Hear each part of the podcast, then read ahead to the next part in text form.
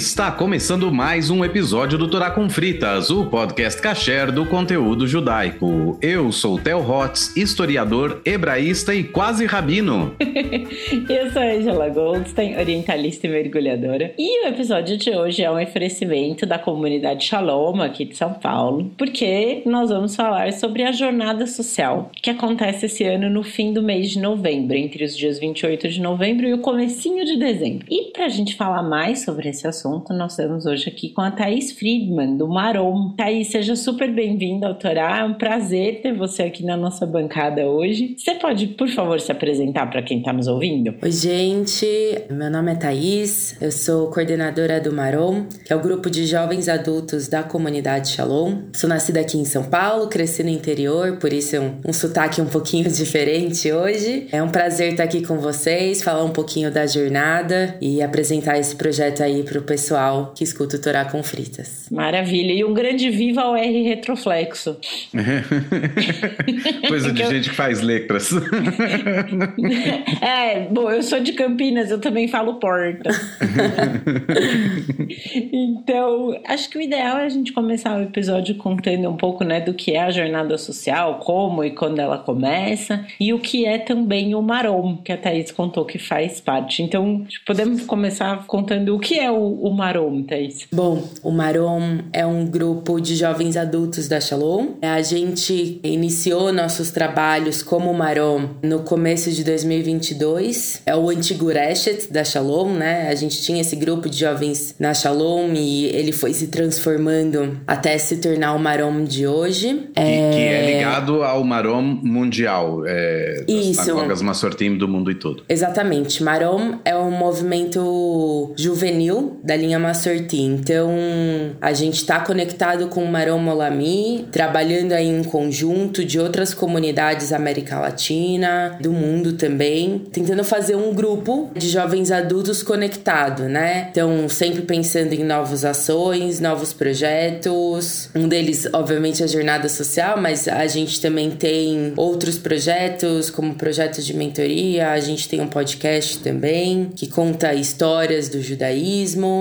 É um grupo que vem se transformando aí desde 2022, então tentando entender o que o jovem adulto, e aí a gente coloca a idade de 18 a 35 anos, mais ou menos, né? Faixa etária, tentando entender o que esse jovem gostaria de ter dentro de uma sinagoga, dentro de um grupo de jovens adultos judeus, enfim. E vamos trabalhando nisso tudo. Vamos ver se a Thaís revela o grande segredo que, que a gente vai estudar rabinato e existe uma das coisas que é o grande mistério, é o grande mistério que ninguém consegue responder é o que fazer para atrair os jovens entre 18 e 35 anos à sinagoga. É, isso, tá bom, comida é, é fato, mas é porque é logo depois da idade ou um pouco antes, mas mais ou menos a idade que os madrihim vão parar de ser madrihim, né? 20 anos mais ou menos. E aí é faculdade, e aí é um monte de outras coisas, vida profissional e tudo mais, e de repente você tem esse afastamento que é, que é natural. E aí vem o casamento, e aí a pessoa volta para fazer o Simchat Bat ou o Brit Milá do filho, e depois só volta no Bar Mitzvah do filho de novo. Então a gente sempre tem esse, esse gap, e eu achava que fosse uma coisa específica de uma que ir lá outra, e não, na verdade isso é uma questão é. É, mundial e independe também de correntes religiosas do judaísmo. E, e eu, é, acho... eu acho que não, acho que independe inclusive da, não só da linha do judaísmo, mas da religião, né? né? Acho que o jovem é um mistério, o jovem Exato. é um mistério para todo mundo, assim, Para todo né? mundo, também gente... na igreja católica com certeza tem o mesmo uhum. problema, no Islã tem o mesmo problema, a mesma questão. Eu não vou colocar como problema, é uma questão, né? É uma questão que envolve por causa do início da vida profissional e tudo mais. Mas o que eu acho bacana de uma iniciativa como o Marom é justamente que ele funciona de certa forma como uma continuação do movimento juvenil, no caso da Shalom Noam, que é o Noam, é o Noar Massorti, para quem não conhece, também é um movimento juvenil do movimento Massorti, do movimento conservativo, do judaísmo também mundial. É uma espécie de continuação, embora não tenha o mesmo, mesmo apelo, mas eu digo continuação no sentido de que o jovem toma conta do projeto. Quer dizer, o projeto é gerido também pelos jovens. Obviamente, tem acompanhamento, tem outras coisas e tudo mais, mas é o jovem falando com o jovem. Então, quem tá lá consegue... É, a gente tenta essa linha de continuidade, né? Mas esse gap realmente existe. A gente tá aí tentando entender, conversando com muita gente, não só da nossa comunidade, né? Conversando com o jovem, mas conversando com outras comunidades de outros países, tentando entender qual é a melhor forma, né? É isso, né? A gente fala atrair como se, como se a gente fosse o cérebro do mal, assim, né? Queremos atrair os jovens.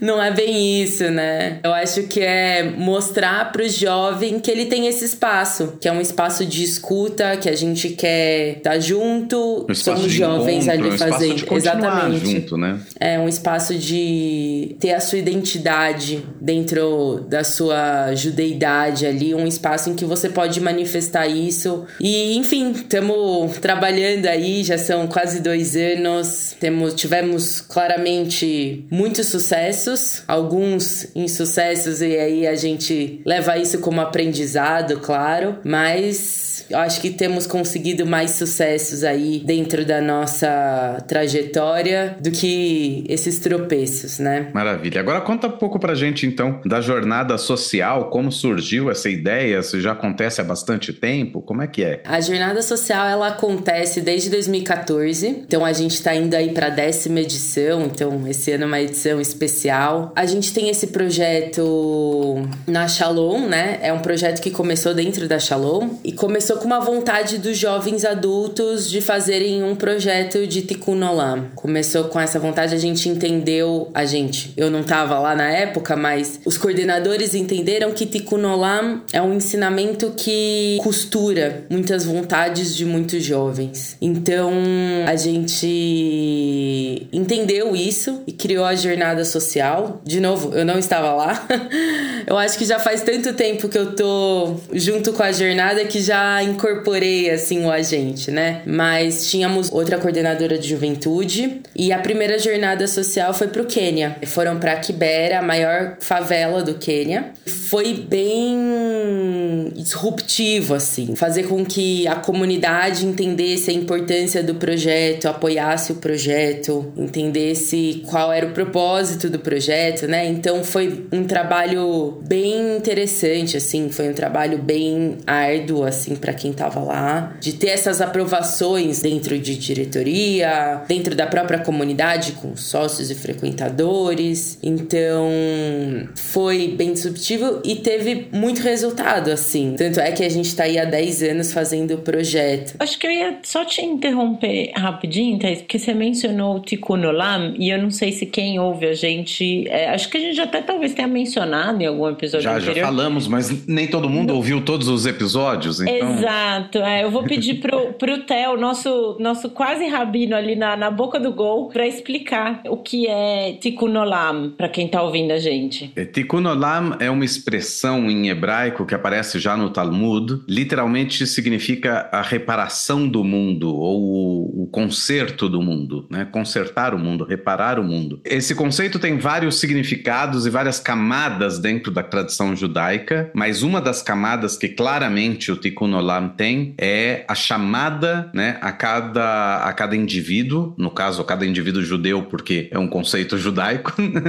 mas obviamente que o conceito é aberto a todo mundo que queira é, reparar o mundo, tem a ver com a, com a visão de mundo do judaísmo, de que nós somos parceiros de Deus na criação e que Deus cria o mundo de modo incompleto ou imperfeito e o ser humano tem que aprimorar esse mundo onde ele vive. Então, onde existe injustiça social, a gente trazer justiça social. Onde existe questões climáticas, que a gente possa dar nossa contribuição e assim por diante. Os exemplos são os mais variados possíveis, tanto na antiguidade quanto agora, na atualidade, de situações que pedem da gente que a gente se envolva para consertar algum alguma coisa que está quebrada, ou que está incompleta, ou que está imperfeita no mundo. Isso é o Tikkun Olam, é o chamado de cada judeu a atuar na sociedade como um todo. Também na família, enfim, na, na própria comunidade, mas na sociedade como um todo, que é o Tikkun Olam da forma mais ampla que a gente conhece. Uhum, boa. Né? Pensando então, eu, eu gosto dessa ideia de que a gente é parceiro de Deus na criação e tem que é, ajudar a, a resolver as coisas, né? E aí, continuando, né? Então, Thaís, com a, a questão da, da jornada, que é essa ideia de, de Tikkun Olam, né? De onde tem justiça social, a gente poder ajudar, o que a gente pode fazer. Qual foi esse primeiro projeto desenvolvido no, tão longe de é. casa, é, né? No Quênia? É, acho que quando a gente fala da jornada social, né? A gente fala dessa questão do Tikkun Olam, que orienta a jornada social. E aí as, algumas pessoas perguntam, né? Nossa, mas vocês foram para tão longe, a gente mora em São Paulo,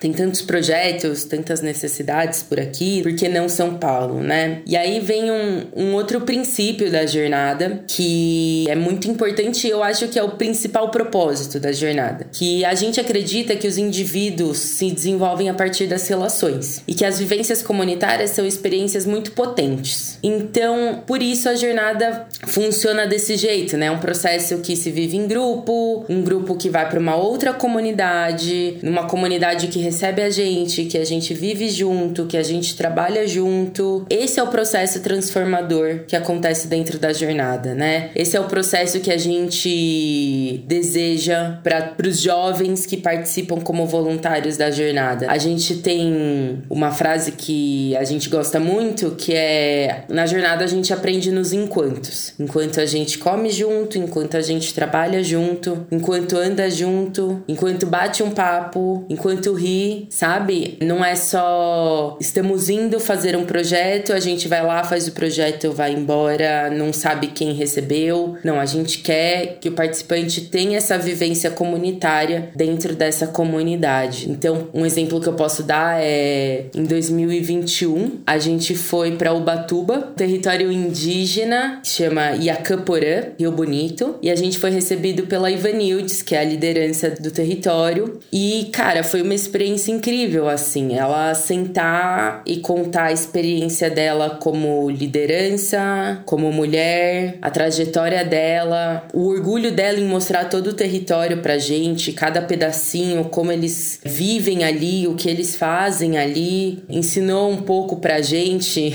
do tupi. Então, é muito, muito legal, assim, tipo, como as coisas funcionam, ver o envolvimento dos voluntários, né? Chega todo mundo, tá todo mundo um pouco receoso, não sabe o que vai encontrar ali. Inclusive, o pessoal da aldeia, né? Os moradores da aldeia e a Camporã também receosos, né? Não sabem quem tá chegando ali. E as crianças, né? Todas no primeiro dia vão se escondendo, não falam com ninguém. No último dia tava todo mundo jogando bola, caindo junto, rindo, chorando na hora de ir embora, sabe? São experiências que a gente vive assim na jornada que são realmente muito transformadoras. É, e quando você fala, né, porque eu, a, a, pergunta que eu te fiz é, poxa, foram na primeira já para tão longe de casa, né? Tem um, um, oceano e quase um continente inteiro africano de distância, né, entre o, o Brasil e o Quênia, que o Quênia tá ali na costa leste da uhum. África, bem longe da gente, né? E ah, por que não fazer uma coisa em São Paulo, que tem tanta questão? Mas eu acho que também quando você fala disso da experiência, né, de, de você ver o que você vai encontrar,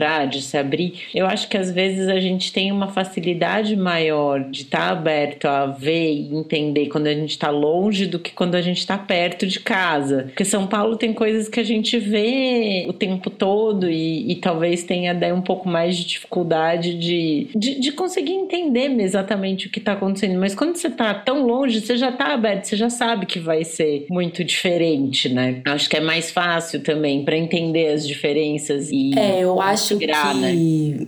Angela, eu acho que o que é muito uma abertura grande assim, sabe, que vem é muito essa questão de você estar tá imerso em outra realidade. Aqui em São Paulo, você pode fazer muitos projetos, mas você acaba voltando para sua casa, dorme na sua cama, é, você se desconecta daquilo. Na jornada, não. Na jornada, você tá ali e você tá pensando naquilo 24 horas por dia com pessoas que estão pensando nisso 24 horas por dia. A gente fala que a jornada, ela tem uma característica muito interessante, assim, né? Ela se agarra às nossas questões mais íntimas. De alguma forma, os nossos pontos de maior sensibilidade, eles são tocados, assim, quando a gente tá nessa viagem. Questões que estavam adormecidas, que a gente vai tentando lidar no dia a dia e a gente acaba dentro do dia a dia sendo engolido pela rotina, então você acaba esquecendo. Então a gente tem muito esse cuidado com o voluntário, né? A gente sabe que isso acontece, tem toda uma preparação antes da viagem, tem um pós-viagem de muito cuidado com o voluntário. Durante a viagem, todas as noites, né, a gente tem as peulot com atividades que conectam o que a gente está vivendo ali com o judaísmo, mas também para acolher tudo o que acontece, porque às vezes, ah, a gente estava ali no, no ano passado a gente levou atendimento médico para comunidades ribeirinhas do Rio Arapiuns, no Pará. Então, às vezes é muito diferente o que cada um viveu, né? Eu tava ali num atendimento ou eu tava ali recepcionando alguém, troquei essa ideia e me tocou aqui. Então, a gente entende que a gente precisa ter muito esse trabalho de cuidado com o voluntário. Uhum. E quando você fala, né, no ano passado vocês levaram atendimento médico para essa comunidade ribeirinha, como são definidos os projetos, o que vai acontecer, o que, quais são os projetos desenvolvidos durante a jornada, Thaís? Todos os anos é um projeto diferente. A gente decide de acordo com coincidências, vamos dizer assim. As coisas vão aparecendo, às vezes o pessoal já conhece a gente, procura a gente para fazer uma proposta de projeto. Olha, conheci uma comunidade em tal lugar, talvez possa rolar a jornada lá. Ou, por exemplo, no ano passado a gente fez uma parceria com a ONG Zoé, que é uma ONG que leva atendimento médico às comunidades ribeirinhas ou comunidades isoladas da Amazônia. Então, a gente fez essa parceria porque um dos fundadores da ONG é um grande amigo nosso. É isso, né? A gente não. A gente perguntou: precisa ser todo mundo médico? Não, não precisa. Então, bora, né? Que a gente não pede nenhuma especialidade, né? A gente pede que as pessoas tenham vontade, que tenham o desejo de estar lá. Então, a gente foi levar atendimento médico, a gente fez a parte de recepção, a gente fez a parte de acolhimento, a gente ajudou em alguma coisa ou outra, mas tinham médicos, tinham enfermeiros que eram os responsáveis por todo o atendimento, né? Em outros anos, a gente foi pro Maranhão, pro Haiti, pra Ilha do Marajó, e sempre tem alguma coincidência, assim, alguma vontade de conhecer algum lugar. A gente entende que toda jornada também tem, tem toda a parte de trabalho, toda a parte de acolhimento que a gente já falou aqui, mas também é uma viagem, né? Então a gente também faz com que esses destinos sejam destinos que gerem curiosidade no voluntário, que gerem um desejo da viagem, né? Eu acho que esse ano é o maior exemplo de todos. Esse ano a gente tá indo pro Jalapão. esse ano a gente tá indo pro Jalapão. Para quem não conhece o Jalapão, joga no Google, as primeiras imagens já vão fazer todo mundo entender que o paraíso que é. Pode, para quem acompanha o Torá e sabe que a gente gosta de novela, pode procurar pelo outro lado do paraíso, no, do Valcir Carrasco, novela aí, acho que de 2018, que é se passa no, no Jalapão, no Tocantins. É, eu, eu amo o Jalapão, eu tive lá em 2013 e assim, é um dos lugares mais lindos que eu já visitei. É, um, é uma coisa assim, é uma exuberância, é uma beleza natural de cair o queixo, assim, é, é muito bonito. E o, o, Cerrado é o bioma brasileiro que eu mais gosto, que eu acho mais bonito. E, e é tudo, você tem duna, você tem vereda, você tem cachoeira, tem rio, tem serra, é uma coisa assim maravilhosa. E eu vou, eu vou fazer uma digressão aqui, eu vou contar para os ouvintes a história mais louca que já aconteceu na minha vida foi no Jalapão. Essa história é muito boa. Até, até já ouviu. O teu acho que Essa história, é muito, essa história é muito boa. É. Como todo mundo sabe, eu sou mergulhadora e então eu sempre gostei de tirar foto subaquática. Eu sempre tive câmera à prova d'água quando eu fui pro Jalapão. E lá no Jalapão as águas em geral são muito, muito cristalinas. Então, para quem gosta de tirar foto sub, é um paraíso, né? Porque essas fotos sempre saem boas. E eu fui para lá animadíssima com a minha câmera à prova d'água. Era uma câmera da Nikon, super feliz da vida. E era um grupo de viagem, a gente se encontra em Palmas e no dia seguinte segue pro Jalapão, que o Jalapão fica no interior do, do Tocantins. E eu fiz ali, no dia que eu cheguei, eu fiz amizade com uma das pessoas do grupo, o Márcio, a gente trocou uma ideia. E no dia seguinte, quando a gente saiu pro Jalapão, a primeira parada é num canyon, chamado Canyon da Sussuapara. E no fim desse canyon, ele tem uma cachoeira pequena, é uma queda d'água baixa, né? E ela termina numa piscina, ela fica no fundo ali do, do canyon, então é, um, é a água não escoa, né? Ela fica ali nessa piscina, e é uma piscina relativamente rasa, bate, sei lá, no joelho, na coxa. E eu tava dentro da, da água, o Márcio tava do lado de fora, e eu pedi para ele tirar uma foto minha. E a foto ficou escura. Aí ele falou: Ah, justo aqui. Eu falei: Não, me joga a câmera aqui na água. Oh. As boas ideias sempre começam assim. É. Ele, você tem certeza? Eu falei: Não, relaxa, a câmera é a prova d'água, não dá nada. Realmente, em termos de acidente eletrônico, não deu nada. A câmera caiu na água e tudo bem, né? Só que ninguém achou a câmera. Porque justamente a água do Canyon da Sussuapara é turva. Porque a queda d'água é baixa, fica na piscina ali, então a água fica revolvendo sedimento ali, a água fica turva. Uhum. Ninguém achou a câmera. Nós éramos 18 pessoas no grupo. E assim, a gente não tinha se conhecido muito ainda, porque as pessoas chegam e ficam em Palmas essa primeira noite. E no dia seguinte tem um café da manhã, que a gente começa a se integrar um pouco, mas assim, tá aquele começo de viagem que ninguém se conhece muito bem ainda, então é, tá todo mundo, ninguém tá conversando muito, né? Então, eu uni o grupo, né? Todo mundo me ajudou a procurar a câmera. E É, ninguém tem que achou. olhar o lado positivo das coisas, né? É, eu uni o grupo, ninguém, todo mundo me ajudou a procurar a câmera e ninguém achou. A câmera sumiu, ela afundou, assim. Que coisa. Yara, mãe d'água, pegou ali na mão grande a minha câmera. Ninguém achou. E aí eu fui a pessoa mais fotografada da viagem, porque todo mundo ficou com pena. Ai, coitada, ela vai ter foto, não sei o que. Eu fui a pessoa mais fotografada da viagem. Todo mundo tirou foto e mandou. E todo mundo ficou amigo, né? No fim das contas. E eu só não fiquei muito aborrecida, porque foi no primeiro dia de viagem. Então eu tinha quatro, cinco fotos, assim. O duro é você perder a câmera no último dia. no, no primeiro, ela te permite você fazer amizade e ser fotografada. No último, você tá na Acabou. roça, né? Você tem que ir catando quem por acaso tirou uma foto sua. Faz muito que bem.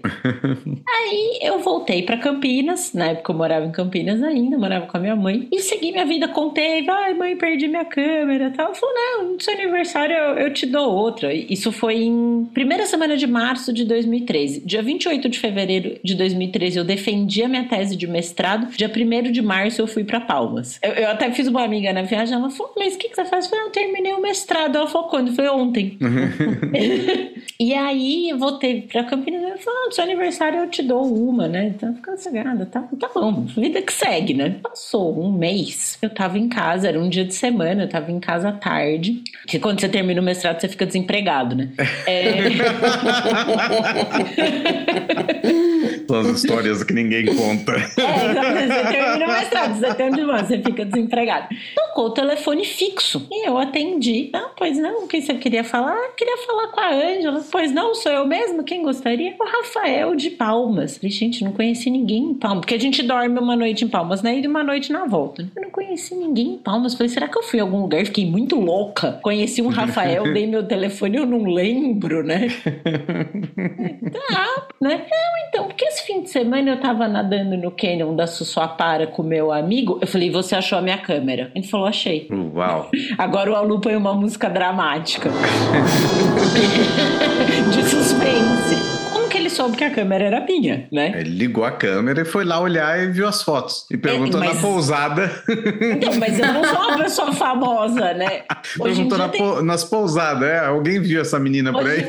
Hoje em dia tem quem conheça a minha voz, mas a minha cara não é muito conhecida. Pois bem, a primeira noite que a gente dormiu no hotel em Palmas, a gente ficou numa pousada chamada Pousada dos Girassóis. Tinha Quando tirado eu... uma foto lá. Quando eu entrei no quarto, tinha um bombom, um sonho de valsa, em cima da minha cama com um bilhetinho. Angela Goldstein, bem-vinda à pousada dos girassóis. Falei, olha que gentil. Clique, tirei uma foto. Era a primeira foto da câmera. Ele, ele ligou tinha seu nome e o lugar onde você tinha ficado. Tudo. Pronto. Ele, ele, ligou na pousada e falou: Olha, eu achei a câmera dessa moça. Você tem o, o contato dela? Eles tinham, né?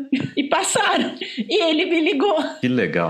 E aí eu passei. É, isso é um tipo de ticunolam também. É pelo é tipo... total. eu não sei se é um tipo né? de ticunolam, mas é, é, é uma mitzvah, assim, sem, sem dúvida. Existe uma mitzvah de Ashavata Vedá, que é devolver alguma coisa que você encontrou perdida, uhum. e que é uma coisa difícil de fazer. A gente pensa, parece muito óbvio, ah, encontrei um negócio perdido, eu devolvo. Não é necessariamente óbvio como você devolve, pois e nem é. necessariamente óbvio que a gente pense em devolver. Mesmo porque a Exato. gente vive numa sociedade que tem um ditado popular, achado não é roubado, né? Uhum. E aí, de repente, isso forma um pouco de você. E de repente vem o judaísmo e fala: não, não, não, não, achado é de outra tem pessoa. Tem que ser devolvido, né? O achado tem que ser devolvido. Não, e nesse, é, nesse é meio é tempo que eu fiquei sem a câmera, tinha aparecido uma notícia de uma turista que foi ao Havaí com uma câmera à prova d'água também e perdeu a câmera no mar. E anos depois, ela achou. A câmera chegou na beira da praia, assim, tipo, o mar trouxe. Uau. Iemanjá, Iemanjá devolveu.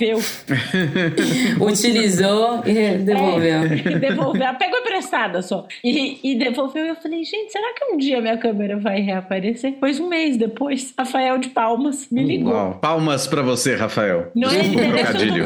Você não conhece o meme que tem o, cara, o canguru que fala, gata, você não merece palmas, você merece o Tocantins. O, o Tocantins inteiro.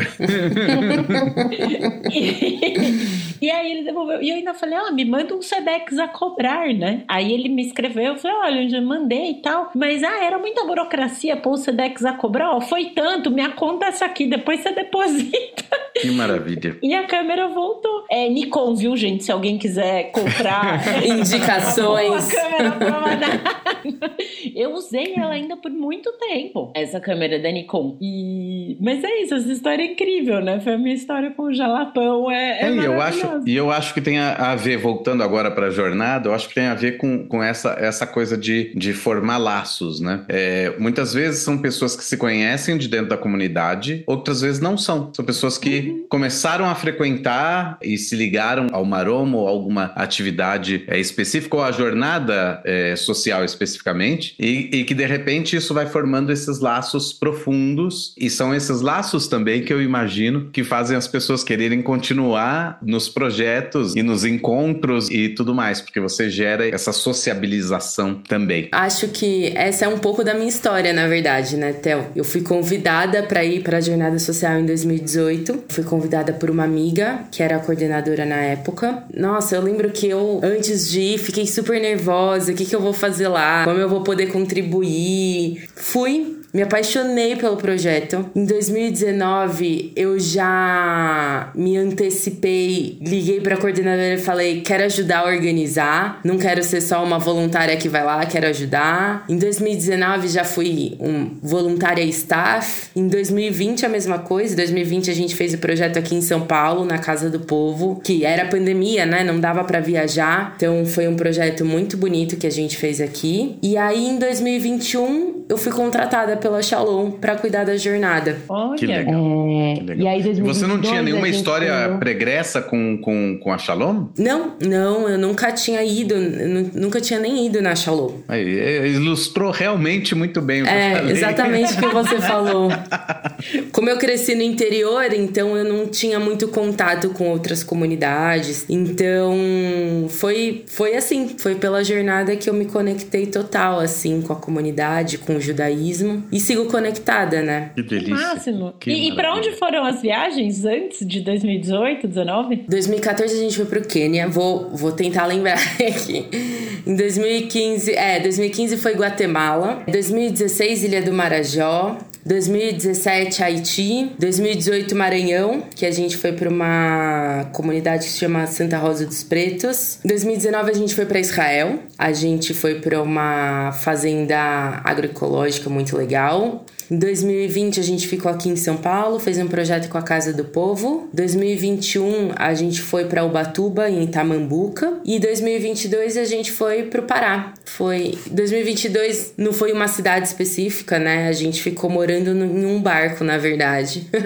a gente foi subindo o rio e esse ano vamos para o Jalapão. E, e o que é a proposta do Jalapão esse ano? Qual? Porque você falou no ano passado foi atendimento médico nas comunidades ribeirinhas. Qual é o projeto esse ano no Jalapão? Esse ano a gente vai trabalhar em duas comunidades diferentes. A gente vai colaborar com a construção de um banheiro comunitário na comunidade do Prata, que é a comunidade mais antiga do Jalapão. E também vamos fazer uma casa de farinha na comunidade de Mumbuca. É a casa de farinha onde eles manipulam mandioca, onde eles fazem tucupi, onde eles fazem toda a manipulação da raiz, né? A gente nunca vai com uma solução, né? A gente sempre pergunta como a gente pode colaborar, qual é a melhor forma de colaborar. Então isso é muito importante no nosso contato com essas comunidades, né? A gente conhece as lideranças, a gente fala quem a gente é, a gente pergunta como a gente poderia colaborar. E são comunidades que vivem de turismo. Então,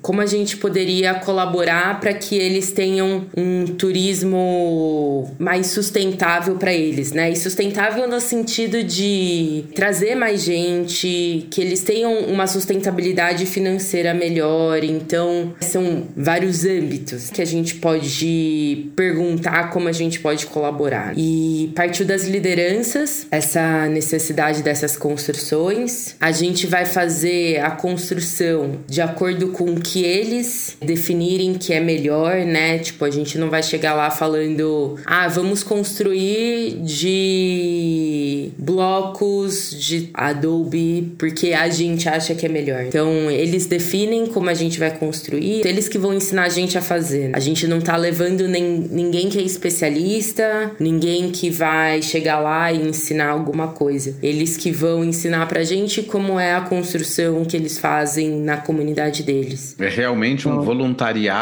para a obra do outro. Sim, não, é exatamente isso. A gente não quer ensinar nada para ninguém, né? Porque na verdade, de todas as nossas experiências com jornada, a gente aprende muito mais do que a gente ensina sobre tudo, assim. Uhum. Quer dizer, e esse é. é. o caminho de mão dupla do Tikkun Olam. Você ajuda o outro nessa reparação, nesse conserto do mundo, mas existe o Tikkun Atzmi, porque você cresce com isso, você conhece pessoas, você, você aprende coisas, você tem experiências que mudam a vida e, e que moldam um pouco mais do teu caráter mais para frente. E a grande mensagem judaica sobre todo tipo de mitzvah, né? No Pirkei Avot a gente lê a recompensa da mitzvah é que a mitzvah foi feita. A recompensa da, da, da boa ação é que foi feita uma boa ação. Você uhum. não tem, você não está esperando algo a mais. A recompensa pelo ato de justiça é que a justiça foi feita. A recompensa pelo ato de tikkun olam é que o tikkun foi feito. Isso faz bem internamente para a gente também, que a gente também leva leva é, do outro em todas essas interações. Fantástico, fantástico. É, e tem muito a ver, né? Assim, a, a, minha mãe sempre fala isso, que ela fala ajudar é você fazer o que o outro precisa, não o que você quer. Exato.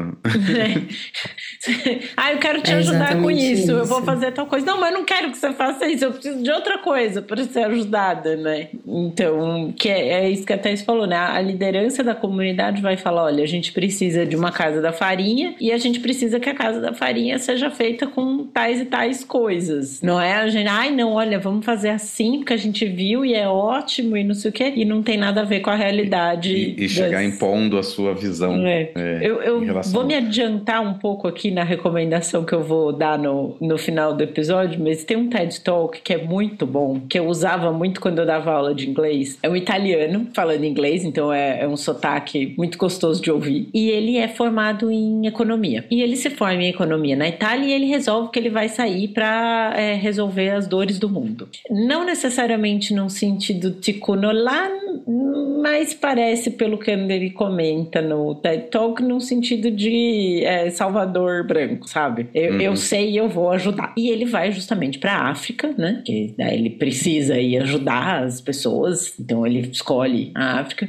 E ele vai para uma comunidade perto de um rio e ele resolve, vai com outras pessoas, ele não vai sozinho, né? Que eles vão ensinar agricultura para aquelas pessoas. E ele vai contando e ele fala que ele leva semente das, dos legumes e vegetais da, da Itália e tal. E aí ele leva e ele fala assim: Não, in Italy, a tomato grows this big. Ele mostra uma coisa do tamanho de um ovo, mais ou menos, né? Faz com a mão assim o gesto. In África, a tomato this big. Aí o tomate tem cinco vezes o, o tamanho, né? In Italy, a zucchini this big. Tem uns 10 centímetros a abobrinha. In África, ele mostra a abobrinha tem o dobro do, do tamanho. E Africans, one day they come, the next day they don't come, we think they are lazy. E ele fica meio incomodado, assim, que ele fala, pô, eu tô aqui com toda a minha boa vontade para explicar para vocês as coisas, olha a maravilha uhum. que eu trouxe, olha como esses legumes, tomate é fruta, né? Mas olha como esses legumes estão crescendo pra caramba, que não sei o que, que coisa maravilhosa. E era na, na beira ali do, do, no vale do rio, né? One day, two days before the crop is ready, a group of hippos come out of the river, trampling all over the plantation, eating everything. Então nessa é uma horda hipopótamos. E você imagina o que deve ser uma horda de hipopótamos? Deve ser uma coisa absolutamente aterrorizadora, né?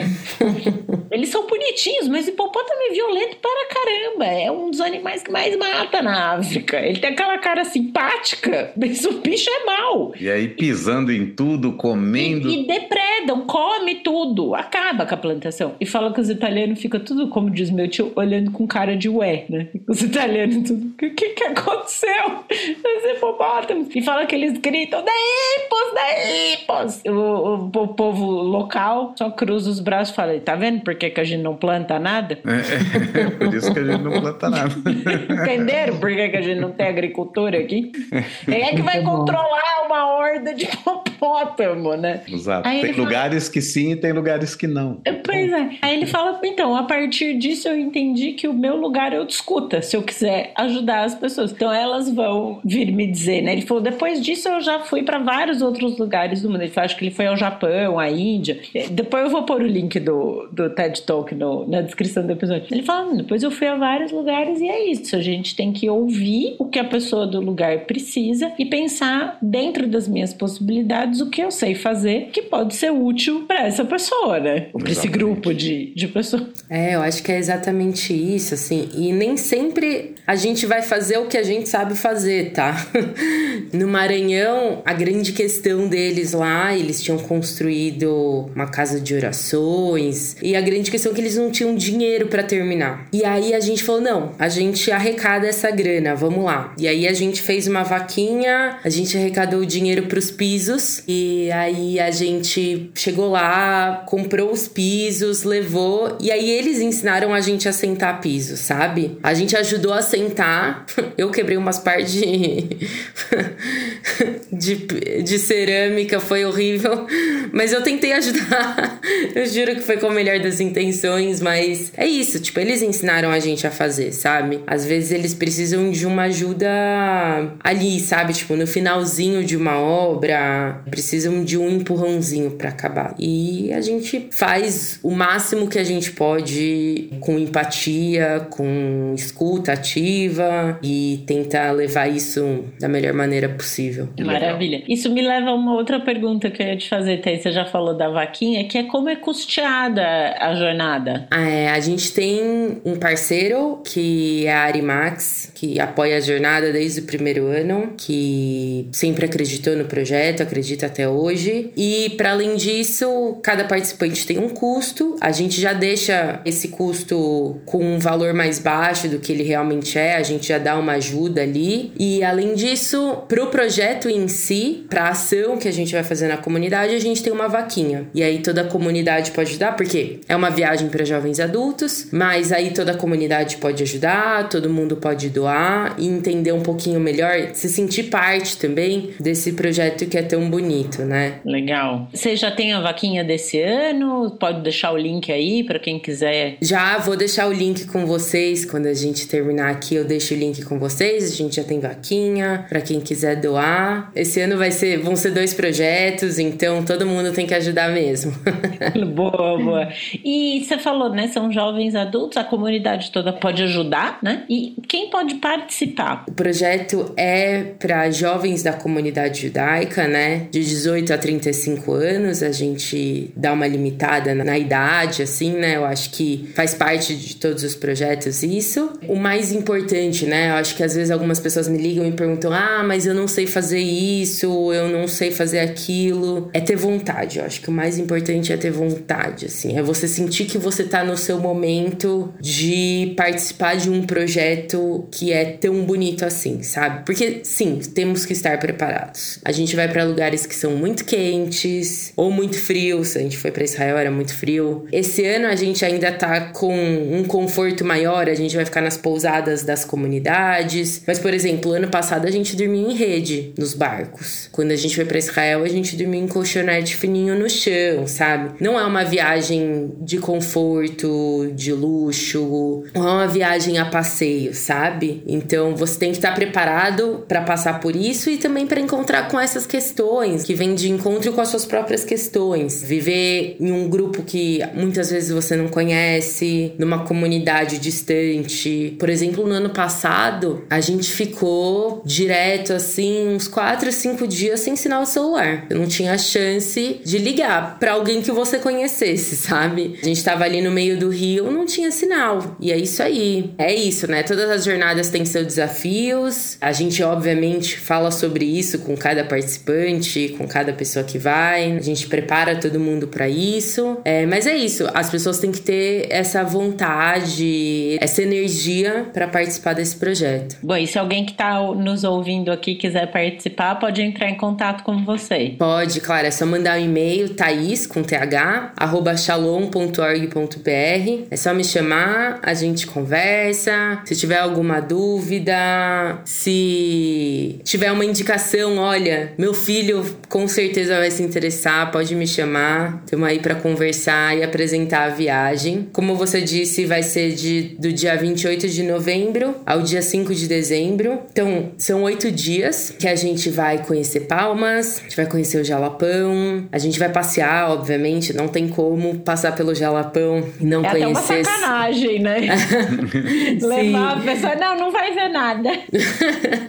não, vamos conhecer, vamos passear, vamos aproveitar as belezas do, do Jalapão e vamos trabalhar bastante. Vamos ter bastante trabalho comunitário. Gente, quem for levar uma câmera à prova d'água, compre, tem umas cordinhas que você pode amarrar na câmera e pôr no pulso.